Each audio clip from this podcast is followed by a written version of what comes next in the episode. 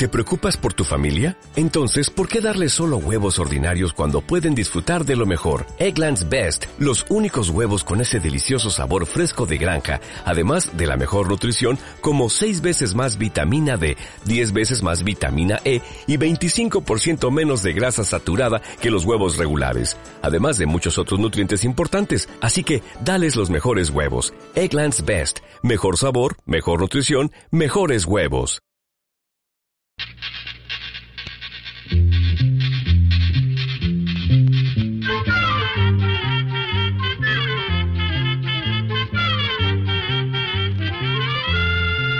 Llegó pa' todo, llegó la escuela, llegó la escuela, llegó por radio.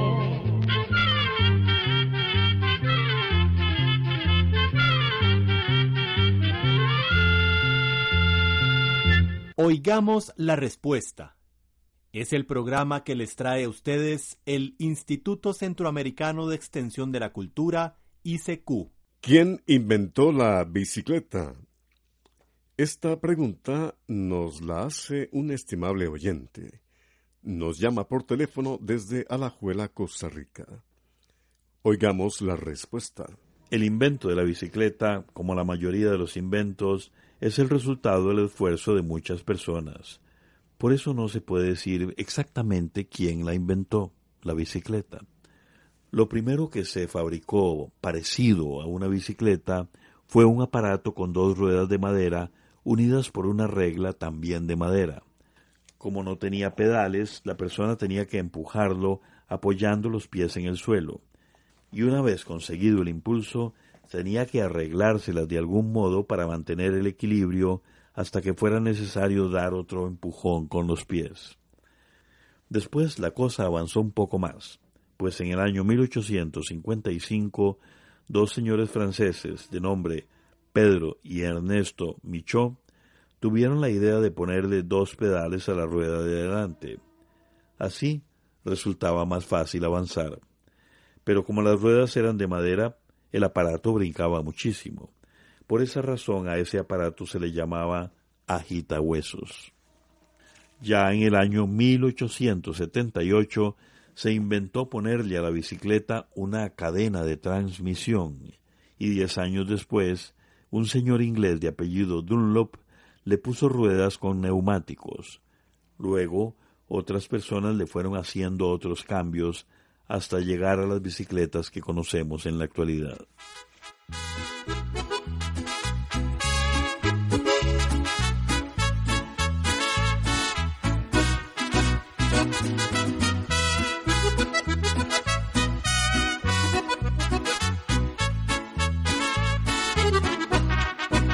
Él trabaja hasta tarde para que a ella no le falte nada en su nido de amor ella lo espera enamorada. Él a veces se olvida de las fechas importantes. Las facturas no esperan y él siempre es muy responsable. Pero ella siente que el amor se está apagando y que algo se está acabando. La pasión se congeló.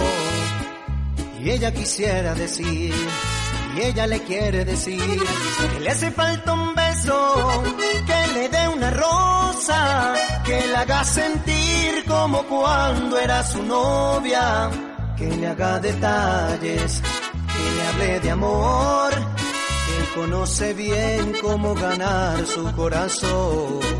Y que hace falta un beso, que le dé una rosa, sueña con que vuelen en su vientre mariposas.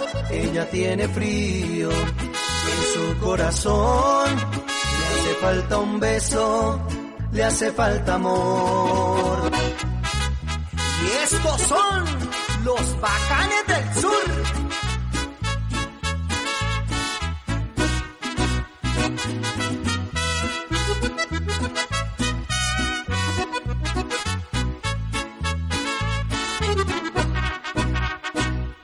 Ella siente que el amor se está apagando y que algo se está acabando, la pasión se congeló.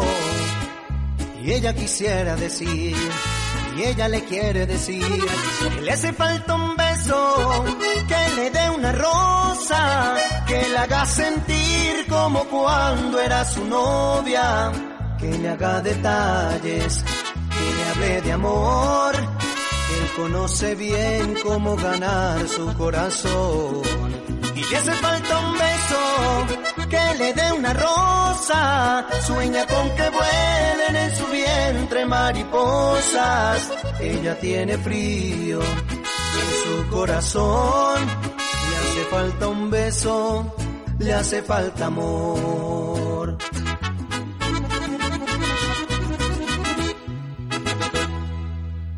Desde Managua, Nicaragua, una estimable oyente nos pregunta lo siguiente. Hace ya varios años que escucho su programa, pero esta es la primera vez que les escribo. Quiero preguntarles acerca de un desgaste de rodilla que me diagnosticaron, que me causa mucho dolor.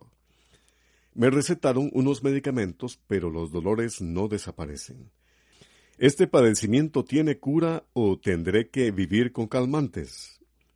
Oigamos la respuesta. Primero que todo, queremos decirle que nos complace mucho recibir su carta y, por supuesto, siempre será bienvenida cualquier consulta que usted desee hacernos. La rodilla es una articulación que con la edad y el uso constante se va desgastando. Lo primero que hay que averiguar es qué ha ocasionado ese desgaste de rodilla. Ese desgaste puede ser en los huesos o en otra de las partes que forman esta importante articulación, la rodilla. Con los años los huesos van perdiendo calcio y se vuelven más porosos. Eso es lo que conocemos como osteoporosis. Las articulaciones se van desgastando por el movimiento constante de doblarse y extenderse. Además, el peso del cuerpo también provoca ese desgaste sobre todo si esa persona tiene más peso del debido. Vamos a decirle que no hay ningún remedio casero que cure el desgaste de rodilla. Por lo general, la operación o cirugía es el mejor tratamiento. Los médicos dan algunas recomendaciones en cuanto a esta dolencia, entre ellas evitar el sobrepeso, no hacer caminatas largas ni correr sobre asfalto, hacer deporte como por ejemplo nadar y no abusar de subir y bajar gradas. También parece ayudar el tomar caldos de huesos que contienen la sustancia llamada tuétano. Sin embargo, le diremos que lo más importante es consultar con un médico especialista en esta clase de padecimientos.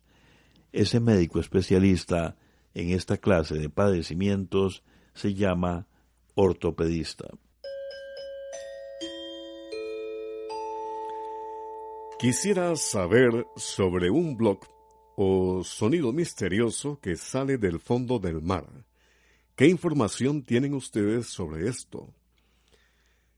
Esta pregunta nos la hace el señor Rommel Araya Martínez. Nos ha llamado por teléfono desde San José, Costa Rica. Escuchemos la respuesta. En el año de 1997, un grupo de científicos estadounidenses dedicado a estudiar los océanos y la atmósfera detectó un curioso sonido en una zona del Océano Pacífico situada al sur de nuestro continente. Inicialmente se dijo que este sonido, al que llamaron blop, era producido por movimientos sísmicos o temblores que ocurren en el fondo del mar. También se dijo que pudo haber sido causado por el roce de icebergs o témpanos de hielo. Inmediatamente en los medios de comunicación empezaron a circular un montón de teorías fantásticas. Algunas personas decían que esos sonidos eran producidos por monstruos marinos. Otros inventaron que se trataba de civilizaciones que habitan en las profundidades del mar.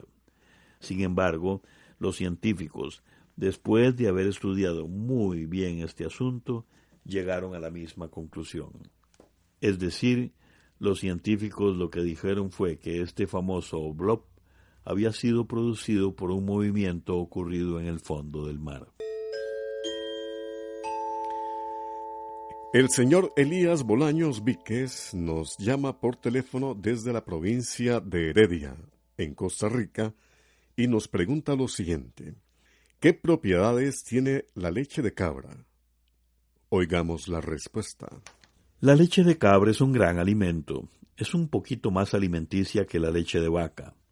Esto se debe a que la leche de cabra tiene menos agua, el doble de grasa y más proteínas que la leche de vaca. En cuanto a vitaminas y minerales, la leche de cabra aporta sobre todo calcio y vitamina D, que son elementos muy importantes para la formación de huesos y ayudan a prevenir la osteoporosis. Otra ventaja de la leche de cabra es que se digiere mejor. Esto se debe a que la leche de cabra está formada por granitos de grasa más pequeños que los de la leche de vaca, por lo que resultan más fáciles de digerir. La leche de cabra se recomienda para personas que no toleran bien la leche de vaca. Si una persona no puede tomar leche de vaca porque le da diarrea, puede probar la leche de cabra porque posiblemente no le caerá mal. La leche de cabra también se recomienda para las personas que padecen problemas digestivos como úlceras, gastritis, trastornos hepáticos y que no pueden consumir leche de vaca. Para que usted se haga una idea del gran valor alimenticio que tiene la leche de cabra, le vamos a decir que un litro de leche de cabra es igual a un kilo de carne de res, a 10 o 12 huevos de gallina, o a un kilo de pescado.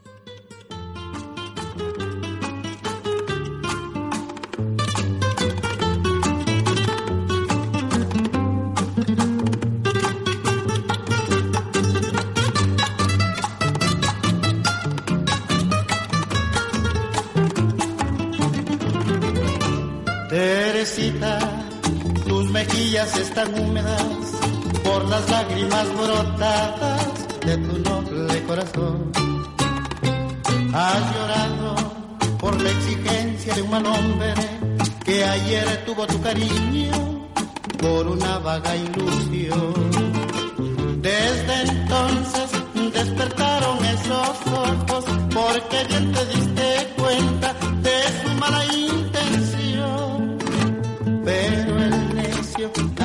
en tu camino por maldad o por despecho, lo que nunca él alcanzó. Pero estas consecuencias la pagan los hombres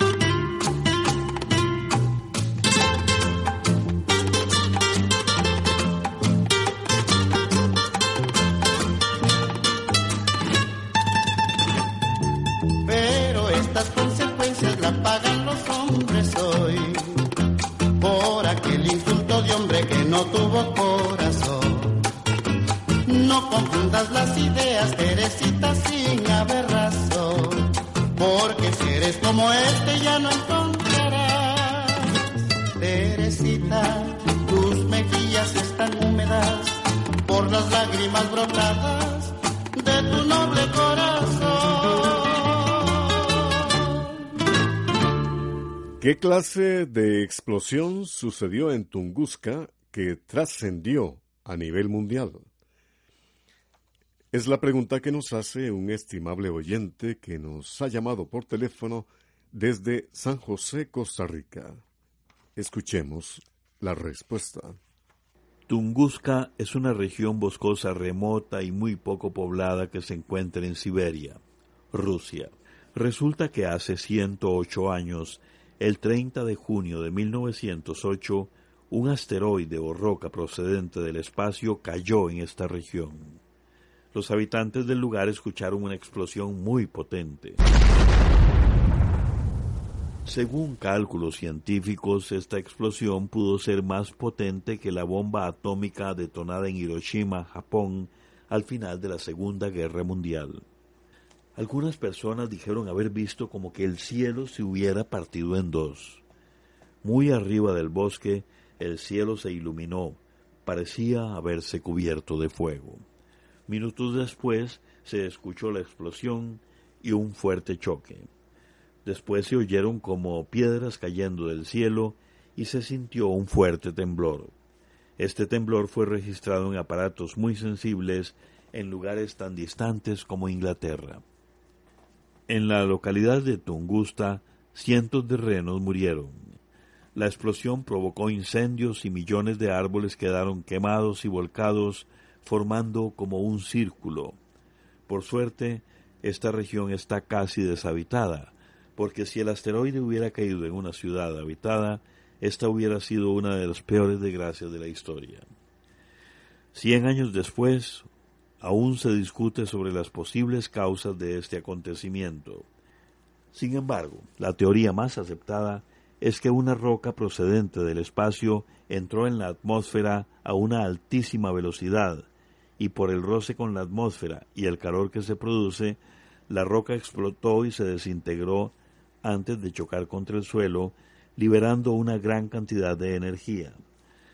Los científicos opinan que esta es la razón por la cual no se encontró ningún cráter en la región, que es lo que normalmente ocurre cuando una roca de gran tamaño choca contra el suelo. El señor Danis Ovidio Polanco nos hace llegar su correo electrónico desde El Salvador.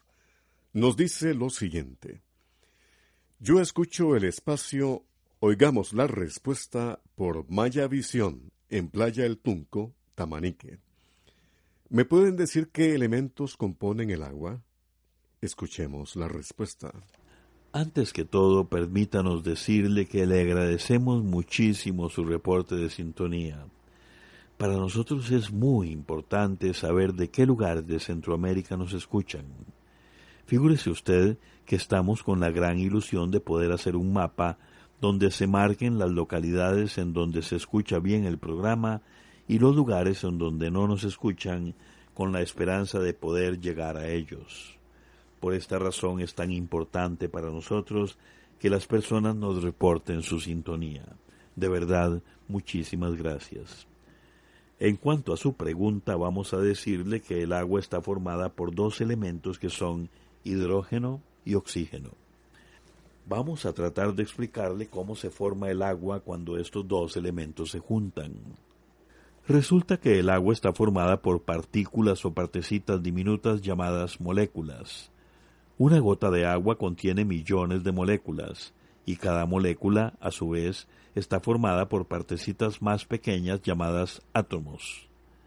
Las moléculas de agua están formadas por átomos de hidrógeno y oxígeno, el hidrógeno y el oxígeno son gases, pero cuando se combinan dos átomos de hidrógeno con uno de oxígeno, se forma el agua.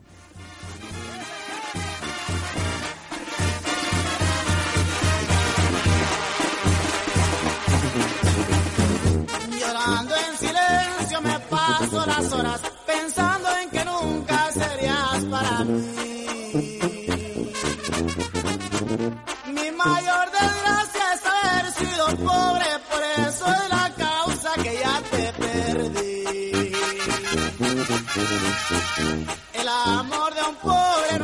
lo comprenda, mujeres ingratas no saben amar. Prefieren tener la ilusión del dinero, aunque un día de tanto les pueda pesar.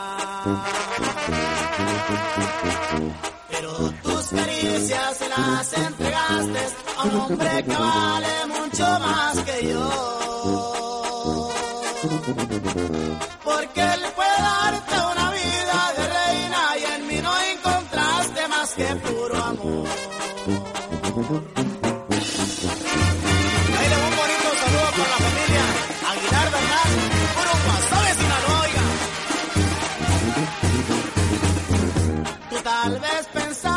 que tenía dinero, por eso ofreciste entregarme tu amor. Pero te arrojaste como un pordiosero porque mi cariño no tenía valor. Llorando en silencio me paso las horas pensando en que nunca serías para mí.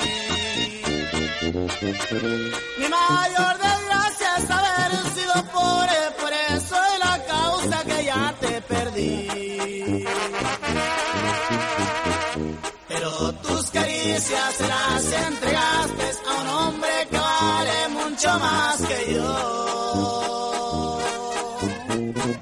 Porque le puede darte una vida de reina y en mí no encontraste más que puro amor. El señor Manuel Antonio Irola, quien nos llama por teléfono desde Alajuela, en Costa Rica, nos dice, ¿por qué la Biblia es tan difícil de entender? Si Dios quiere enseñarnos cosas a través de la Biblia, ¿por qué no fue más claro a la hora de inspirarla a los que la escribieron? Oigamos la respuesta. Los narradores sagrados escribían lo que Dios les inspiraba en su corazón y en su mente. Pero estas personas eran seres humanos que vivieron dentro de una cultura y en una época determinada. Cada uno escribía de acuerdo con esa cultura y con la manera de pensar de la época.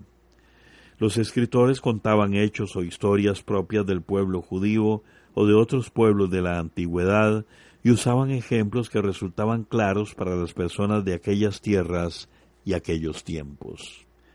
Hay que tener en cuenta que los libros, en especial los del Antiguo Testamento, fueron escritos hace miles de años. Y las enseñanzas y los hechos que se narran en ellos no resultaban tan difíciles de entender para las personas que vivían en aquellas tierras y en aquellos tiempos como resultan para nosotros ahora. Además, los idiomas originales en que fueron escritos esos libros eran el hebreo, el arameo y el griego, y al traducirlos las palabras no siempre corresponden con el original, y por esto a veces hay pasajes que resultan difíciles de entender para las personas que hablan otros idiomas. Es importante saber que existen varias traducciones de la Biblia, aunque, por supuesto, el mensaje es el mismo en todas. Algunas de estas traducciones resultan más fáciles y prácticas de entender para los lectores de nuestro tiempo. Por ejemplo, la Biblia latinoamericana está escrita especialmente para las personas que vivimos en América y hablamos español. Pero también está la Biblia de Jerusalén, que aunque está escrita en un lenguaje menos sencillo que la latinoamericana, es una versión muy recomendada. Atención, mucha atención. Ah, ya se dio cuenta, ¿verdad? Claro, así es. Es el almanaque Escuela para Todos del año 2017 que pronto, sí, muy pronto estará a la venta. Esté pendiente, porque este, como todos los años, viene muy interesante. Recuerde que el almanaque Escuela para Todos es de colección. Si no lo ha comprado, compre el suyo y no espere que le cuenten porque a lo mejor le mienten. Recuerde, el libro Almanaque Escuela para Todos del año 2017 pronto estará a la venta. Programa C, Control 72. Así llegamos a un programa más de Oigamos la Respuesta. Pero le esperamos mañana, si Dios quiere, aquí por esta su emisora y a la misma hora. Mándenos sus preguntas al apartado 2948-1000 San José, Costa Rica. También nos puede llamar a los teléfonos 22 25 52 38 o 22 25 53 38 o mándenos un fax al 22 25 22 27. También le damos el correo electrónico isq arroba isq.org. Celo de letreo i c c u arroba icecu.org. Para nosotros sus preguntas son muy importantes y estamos para servirle. También puede dirigir su pregunta a esta emisora que ellos amablemente nos la harán llegar. Muy importante, dele su nombre completo, dirección bien exacta, ah, y el lugar donde escuche el programa. Recuerde que comprender lo comprensible es un derecho humano. Que Dios le bendiga.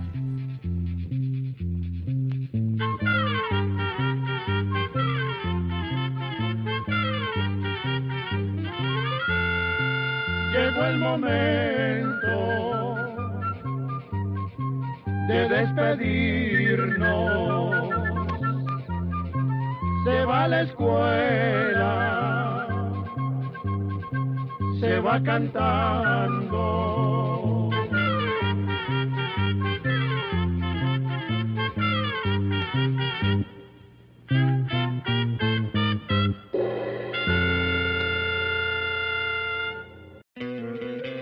¿No te encantaría tener 100 dólares extra en tu bolsillo? Haz que un experto bilingüe de TurboTax declare tus impuestos para el 31 de marzo y obtén 100 dólares de vuelta al instante. Porque no importa cuáles hayan sido tus logros del año pasado, TurboTax hace que cuenten. Obtén 100 dólares de vuelta y tus impuestos con 100% de precisión. Solo con Intuit TurboTax. Debes declarar para el 31 de marzo. Crédito solo aplicable al costo de la presentación federal con TurboTax Full Service. Oferta sujeta a cambios o cancelación en cualquier momento.